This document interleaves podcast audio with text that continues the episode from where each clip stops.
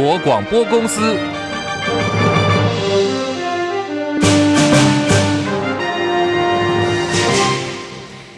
好，欢迎收听中广新闻，我是黄丽凤。新闻开始要关注的是 Me Too 风暴持续扩大，继政坛学界爆出了黑幕之后，性骚事件也吹向了媒体、文坛跟校园。最新传出呢，已写出了我达达的马蹄知名诗句的现代诗诗人郑愁予，也被踢爆说他过去在国立东华大学担任客座教授的时候，跟学生聚餐喝酒，可是，在餐宴过程当中对女学生毛手毛脚，而且。女学生形容说：“这是对他搂腰跟摸大腿。”另外，正大台湾所的校友、台湾社运人士江昭伦点名，作家陈方明也是性骚扰癖，形容说台湾所的学生都听过陈方明过去的一些故事哦，也提醒女学生自己要多留心一点。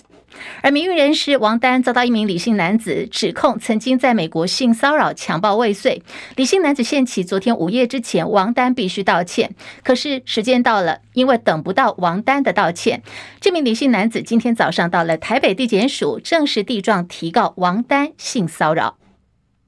过去的受害者可能有有确实有私下跟我联络，那我这边也呼吁，就是因为清大性平会现在已经在启动调查嘛，那其实清大性平会那边的意思是说啊。只要你当时有被侵犯过，那你无论是否在新大的学籍，就无论你你只要是有学生身份，你都可以去跟他们申诉。那这个就是呃呃，我希望就是受害者，如果你愿意的话，可以跟他们去做一个申诉，这样。对，我是觉得为人师长可能不太不太不太应该不要这样子啦。有有看到大家的一些支持啊，也有攻击，但没关系，就我觉得都还好。一样就是还是就静待司法调查。对，他如果愿意出庭，那很好。好，现在被告性骚扰的王丹也做了正式的回应。他说他是不会逃避的，他已经回到台湾了。接下来就是坦诚面对司法的检视。还原事件真相，而他也跟清大社会所正式撤回了讲授中国问题的申请，但是智库对话中国的这份工作，他还是会继续的推进。这次 MeToo 风暴核心的民进党到现在已经有多名的女性党工受害，台北市劳动局第一时间要求民进党必须在六号上个礼拜就要回函处理的情形，可是被拖延。台北市长蒋万安说重话，说市政府已经要求民进党在这个礼拜五九号之前要提供资料。绝对不容许无限期的拖延。哦，在限期六月九号必须回复。那我想这段期间哦，我们也会哦持续的来了解。那这部分我们绝对不容许任何的无限期拖延。依法该怎么做，我们就会将程序持续的进行。依法该开罚就会开罚。而在蓝军的整合方面，有现在是看到了曙光。国民党总统参选人新北市长侯友谊，昨天晚间到了新竹。在这场的参会当中，同场的还有跟红海创办人郭台铭关系相当好的联电副荣誉董事长薛明志，座上宾客还包括有苗栗县县长钟东锦、新竹县长杨文科、新竹市长高虹安。据说会中气氛相当融洽，大家一起拍照的时候还高喊着“侯友宜动散”。另外，林伟洲昨天晚间贴出了众人参叙照片，表示与郭团队情谊整合努力当中，也说薛明志表态愿意成为蓝营跟郭台铭之间整合的桥梁。今天侯友宜接受访问的时候，他有了最新的说明。郭董跟宣董，我相信都是认识的，大家都是好朋友。那我个人最主要的，我今这一上次，哎，这一次去新竹，最主要是跟新竹县的杨科长来聊聊，以及我们新北市在推动人才培育以及创新就业这方面的工作推动推动。当然，先董也是扮演一个青年培育的一个重要的角色的，所以我们昨天谈到最多的还是人才培育，那以及我们未来在这个科技发展上，他给我们一些想法，这才是我们昨天去的目的啊！哈。而现在外界解读昨天晚间这场参叙，中东锦跟薛明志都出席了，而且互动相当友善，象征着蓝军已经逐渐在团结归队了。似乎红海创办人郭台铭未来跟国民党的整合有更拉近一步的可能性。好，在台北股市最新动态方面，现在涨了一百四十五点，来到一万六千九百零七点。最新股会消息，广告回来之后继续提供。中广新闻网，News Radio。现在时间来到十三点零六分，我是黄丽凤，欢迎大家继续收听新闻来一点，三十分钟全新闻，让您轻轻松松了解今天重要新闻。我们提供包括有财经、政治、国际、民生一次掌握。好，谢谢在听广播的朋友们。那么，如果您是正在看 YouTube 直播的话，也非常谢谢大家帮我们按赞、订阅、分享，帮我们多刷留言板来扩大触及率。另外，在节目结束之后，在 YT 的部分还有播客，我们有影音档，欢迎大家都能够随时回来补课补按赞，记得要分享订阅，冲冲人气。再次谢谢大家。时间关系，今天广播部分会在一点二十九分的时候呢，会先结束广播的服务。如果您是看直播朋友，非常欢迎大家继续留下来。好，我们在聊天室当中有相当多的朋友，大家一起聊天来做新闻交流，还有我们的互动哦。再次谢谢您，持续来关注的是全球的财经动态。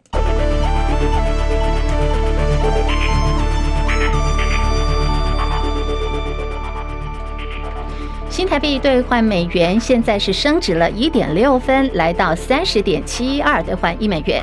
台北股市上涨一百四十一点，一万六千九百零三点，涨幅百分之零点八五，成交量已经来到两千四百八十亿元了。柜台指数涨二点七五点，两百二十二点零三点，涨幅百分之一点二五。日本股市走跌哦，现在跌掉了三百八十六点，三万两千一百二十点，跌幅百分之一点一九。韩国股市小涨五点。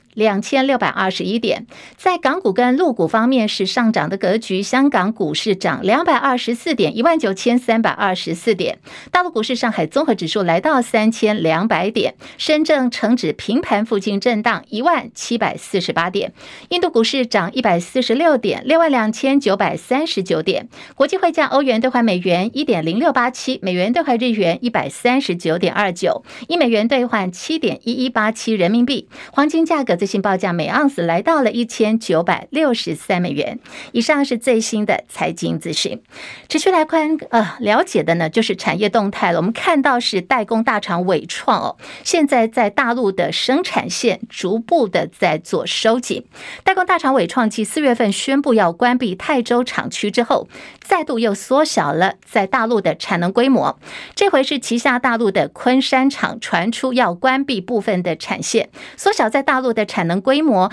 结束昆山部分的产线营运，对此伟创已经证实了官场的消息，还透露说受到了总经现况的影响，配合自身客户策略性的布局，这一次昆山厂进行人员精实专案，关闭了部分的产线。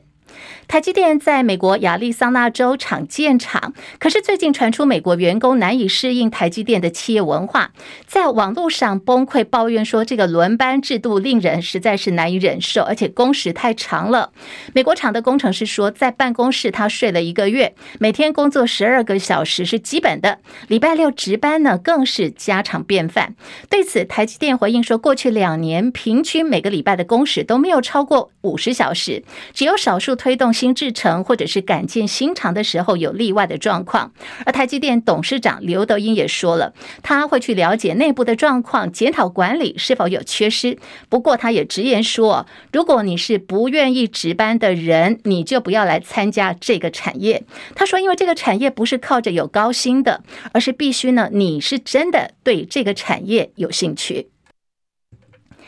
红海下个月就要除席了，我们看到一口气会有九十二亿多元股息要入袋的。这是红海的创办人郭台铭郭董。红海公告七月四号除息交易，七月二十八号要发现金股利。红海日前股东会已经通过了配发每股新台币五点三块钱的现金股利。创办人郭台铭虽然说最近今年以来一直都在忙着拼选举、拼总统大选，可是他的持股量有十七点四二亿股，所以现在外界估计呢，郭董在这个红海下个月除息的时候，一口气他可以入账的就。有九十二点三二亿元。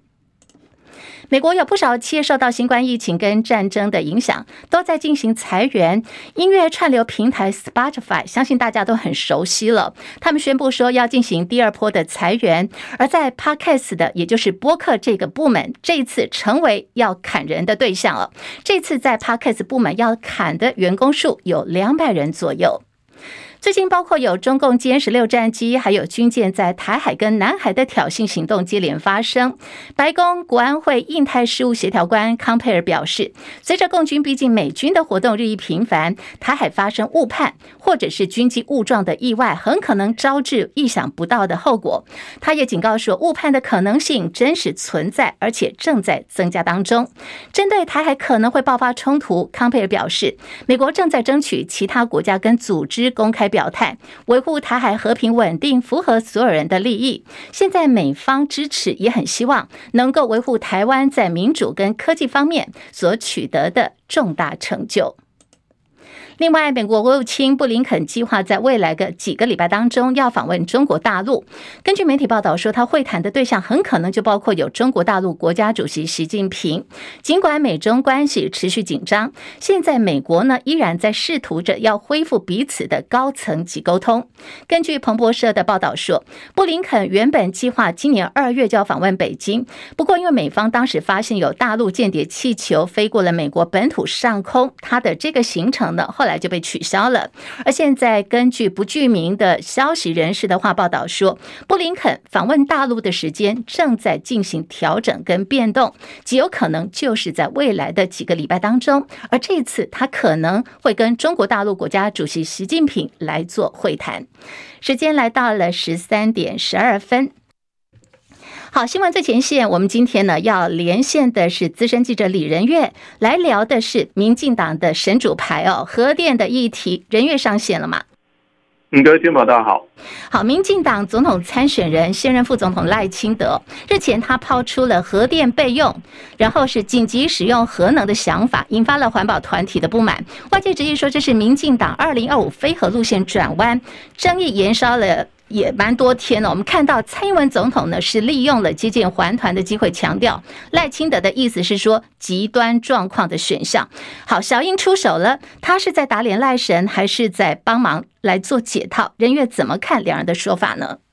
嗯，其实在我看来，蔡总统同样还是丢出一个有点模棱两可，然后各取所需的这样一个说法哦。啊，与其说是打脸赖清德，但是我们比较诧异的是。蔡总统这次居然没有铁板一块的坚定的强调说反核的立场哦，反而用比如说你刚刚提到说这个极端情况下，还有这个穷尽各种能源选项之后的的这种选择嘛，但这这代代表说，虽然说可能性不大，但是它还是保留这样一点可能性哦。所以这个其实与相较于过去民进党或者是蔡总统比较坚定的这样一个主张态度，反而好像又有一点点松动的情况，但是呢。这又这还是给这个环保团体或者是反核的人是有一些解释的空间，跟他们比较通满意的地方，不能说满意，比较比较能够接纳的地方哦。所以这好像又是一个比较去安抚环团的一个说法，但是又好像保留历史空间。所以其实我觉得对蔡总统来说，蔡总统这次说法还是。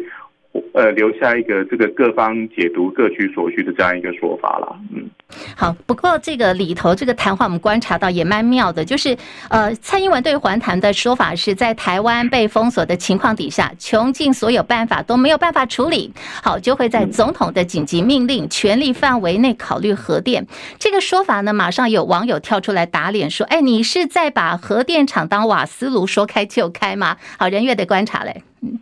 对，确实哦，就是说蔡总统提到说这个紧急命令的做法，但是先先先先先讲一个，这个紧急命令还是要经过立法院的十天内追认嘛，哦，而且是在一个非常紧急的情况下，这是第一点啊。那那其实跟赖中赖赖清德前面先前提过说，呃，包括各个单位都在研究这个让核电重新启用的，或者是维持一个必要时可启用的这样一个选项。那呃，经济部长王美花也提出说，那需要。凝聚各种共识，要从法规面来看呢，还有要要需要立法院的支持嘛，所以其实这方面都是一种在后端的法制上哦做的一些处置，但真正回到了整个核电的这个运作方式，就像其实就真的是像网友所说的哦，核电不是一个随插即用、随开就用的这样一个运作模式嘛哦，它从启动到它从启动到真正能够发挥发电的功率，它其实是要需要好几天的时间。那包括了，包括了你这个输电网络啦，哦，各个各项设施的品质就要维护来讲，你不可能是一个临时紧急启用的这样一个运作模式，它必须还是一个维，就算就算就真的照蔡总统所说的，哈，他可能平常维持一个呃低这个 idle 的情况下，我们这样讲哦，那但是呢，他然后然后在必要的时候可以做做高功率的这样一个发挥，但是它还是一个，与其这样子，你为什么平你为什么还要维持它这样一个存在？这是一个很奇怪的，好像。真正是让环团有一些好像有一些比较呃说服环团的这样一个说法，但是其实你如果从从科普的角度来看，这其实核电就不是这样一个运用方式，所以其实对蔡总统或者是民进党甚至赖清德这样一个说法，其实都还是很很令人起人疑窦的嘛。所以也就是为什么说这个这次这个包括从赖清德到蔡总统，甚至稍早以前这个大家提到说智库童子贤的说法。会让大家认为说，是不是民进党的这个核电政策开始松动，开始转向，尤其是因应真正面对这个外在挑战的时候，外在封锁的时候，是不是真的会真的到做到重启核电的这件事情？其实。才会引发大家的关注跟讨论。好，人月先留步一下啊。对于这个台湾的电力供应，我们先来补充一下，就是在昨天啊，连护国神山台积电都讲话了。这是董事长刘德英，他就公开呼吁说：“哎，我们要应该要来检讨绿电政策。”而对于民进党政府说台湾不缺电呢，刘德英很无奈说：“那我们只能够选择相信啊。”所以很多网友现在讲说，二零二五这个非核家园现在等着烂尾哦。好，我们再把话题拉回来，是说。在政坛方面，大家一直都在讲说赖清德跟蔡英文呐、啊、两个人的英赖心结是大家讨论很久了。有人就在讲说，这次核电议题的过招也看得到迹象。人月，你的看法嘞？嗯，应该是说先前大家有在传闻说，就是包括赖清德，包括了稍早童子贤爆出了核电这样一个说法的的过程中，好像是有在这个府这边是有一些反应的哦，是有一些。不满的声音的，当然这个并没有建筑媒体，但是有这样的私下的传闻。更何况，其实，呃，我们这样说了哈，可能很多基第一个，民进党的基本教义派；第二个，可能已经上车的这些已经投注资源在光电绿能产业的这一些，包括是绿油油也好，包括是产业界也好，是不是能够真的能够买账哦？这个其实也都是呃很大的一些质疑跟争议啦，所以。呃，才会有说法，就是说这个为什么呃，包括赖清德的部分跟蔡总统的部分会有这些角力的状况发生，也就是因此为什么今天呃蔡总统抛出说这个穷尽一切力量的说法的出来没有铁板一块，会让大家这么诧异的原因啊？嗯，好好，非常谢谢任月。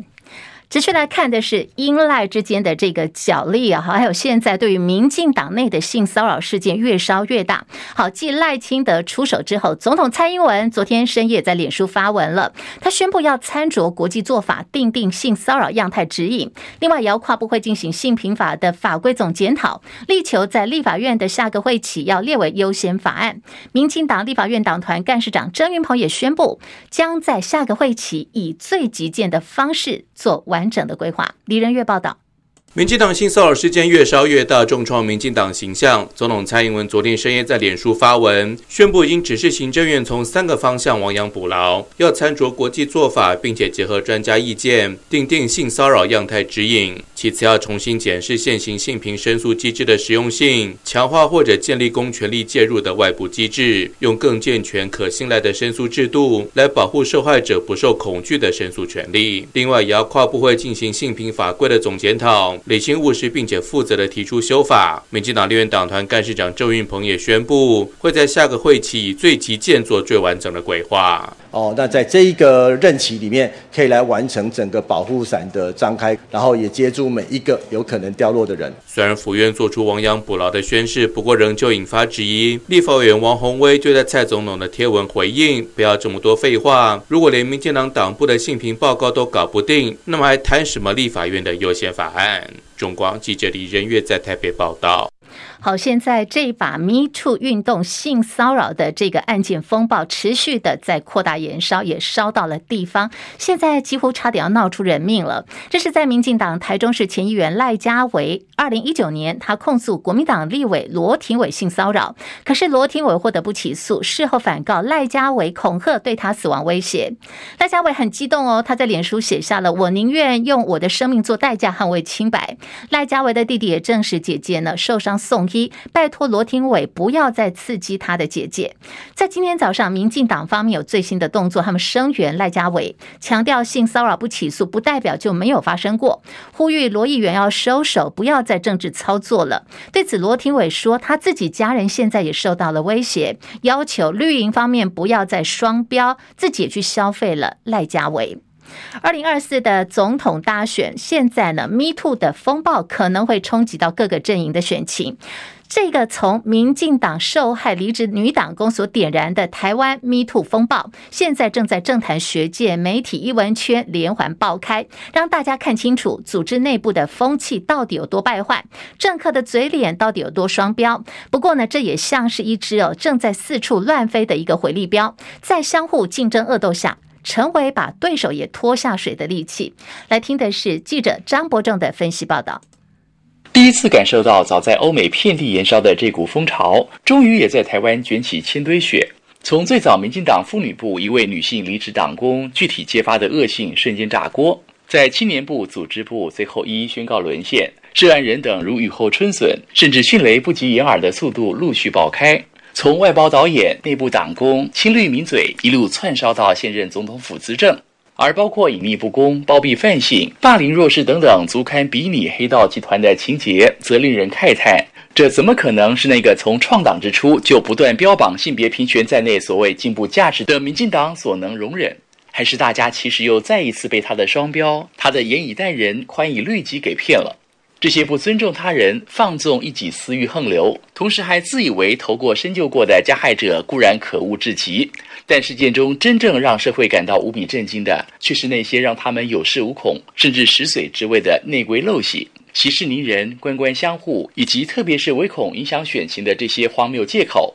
总归一句，这显示整个体制已经病入膏肓，以至于每一则案例中的悲剧都不断重演，恶人也不断被纵容。如果这还不算是集体堕落，什么才叫集体堕落？更讽刺的是，几天前公布新提名大法官人选的总统蔡英文，透过府方还煞有其事强调四位新人当中包括两位女性人选。立院通过后，我国女性大法官人数将达到全体十五席当中的三分之一，创史上新高纪录。试问，这种讲究数量上的浮面假平等，和自家党内各部门暗藏女性党职或工读生长期遭受不公平对待，何者比较贴近真实状况？当然，像 Me Too 这类回力镖不扔则已，一旦抛出，绕行一圈后难免不打回自己身上。有的更像是天女散花，流弹四射，株连甚广。像是蓝营立委傅昆奇就被指控县长任内曾在公开的参叙场合对女性资深媒体人有过不当的肢体行为。智库曾信副研究员也被踢爆多次借口公事，私约女记者或女作家深夜在他的坐车上聊天，让受邀者担心受怕。最惊悚的莫过于前六次名誉领袖王丹，被不止一名男性网友或学生指控，曾经对他们有过强吻、搂腰，甚至意图更进一步的不当行为。尽管各当事人都发声明否认或澄清，但后续还会扩大到什么样的程度，目前还难以预料。又一纸潘朵拉的盒子被掀开，让大家发现更多丑陋不堪的黑暗面和政客们前言不对后语的善变嘴脸。至于这对二零二四选情会产生多大影响，依常理研判，那些人绝对不会放过任何足以骗取选票的表演。但他们也都深信选民的记忆是短暂的，风头一过，勾起几杯瓦灵。或许我们无法奢望借由这次事件的教训，让国内政治风气拨乱反正，趋于正轨。但至少那些伤风败德、推诿卸责、借权势为非作歹的政坛鼠辈，除掉一个是一个，也算是善莫大焉。中广记者张伯仲台北报道。好，我们持续关注的是有关于二零二四总统大选的相关话题。有没有注意到，在国民党蓝军的整合当中，现在韩国瑜是相对安静的。侯友宜最近被翻出有一支，他是在二零一九年十二月十七号他自己粉专小编所释出的影片哦，被问到说之后会想要选总统吗？当时的侯友宜啊大笑说笑死人了，先好好做事吧，就被质疑说这是在污蔑当时国民党的总总统候选人前高雄市长韩国瑜。侯友谊昨天严重驳斥说不要断章取义，然后你来抹黑我，这是不对的。他说他自己呢，经常会跟韩国瑜通电话，因为两个人都是老朋友，而且在电话里头聊得很开心。不过现在针对这个相关话题，侯友谊的部分，他自己有说，他跟韩国瑜经常通电话，聊得很开心啊，是老朋友。不过韩国瑜到目前为止，他还没有做任何的回应。另外来听不一样的看法，就是侯友谊接受了国民党的征召之后，民调低迷，还跌破两成，引发党党内的忧虑。前立委邱毅直言说，侯友谊的大麻烦来了。他点名侯友谊啊，漠视韩粉，得罪了深蓝郭粉。还有年轻人这四大族群，说这场的选战，侯友谊会更加的难打。邱毅的看法是，侯友谊最应该沟通协调的，应该有两个人呢，一个是鸿海集团创办人郭台铭，另外一个呢就是前高雄市长韩国瑜，而不是呢一直在跑通啊那一堆七八十岁的政坛大佬。不过侯友谊对于同辈太傲慢了，始终不肯真心诚意对于郭台铭还有韩国瑜低头，现在也是侯友谊自身。要面对的问题。好，我们刚刚所提到的这一段的意见呢，来自于前立委邱毅在脸书的发文。另外，台湾开放含有莱克多巴胺的美国猪肉进口已经有两年时间了。好，消基会公布了一份报告数据，令大家觉得好多好多的问号。说他们日前到了北中南各大通路去抽查产品，这些产品呢，总量有两百八十九件。这么多的产品当中，消基会说他们意外发现没有一件呢有标示含有美猪、美国猪肉的成分，至于说：哎，业者是在洗产地吗？是否是在偷偷的更改进口产地的标示？消基会董事长吴荣达说：“光是今年元月份以来到现在，一月到六月大概就是呃五个多月的时间，因为现在才六月初嘛。目前不到半年时间，台湾进口的美国猪肉可食用部位重量就有一千五百一十一公吨，可是完完全全在国内的市场当中，他们跑了全台哦，没有看到相关的标示，这样就说不过去了。呼吁政府呢，应该要全面的公开进口有关于美国猪肉的流向。此外，他也呼吁。”大家一起来关心肉品的食安，必须要暂缓禁止加拿大三十个月全牛进口。消基会喊话，请民众一同来抵制加拿大牛肉的进口。另外是不动产借贷媒合平台 IMB 的这个诈骗风暴还在扩大当中。媒体报道说，这起吸金超过二十五亿元的风暴，其实政府有机会在六年前就可以查办止血的。可是因为当时金管会有一纸公文说他们没有违反银行法，导致整个侦办作业卡关，专案小组就没有继续办下去了，也让全台的受害者增加到了五千多人。以上新闻由黄丽凤编辑播报，这里是中国广播公。公司。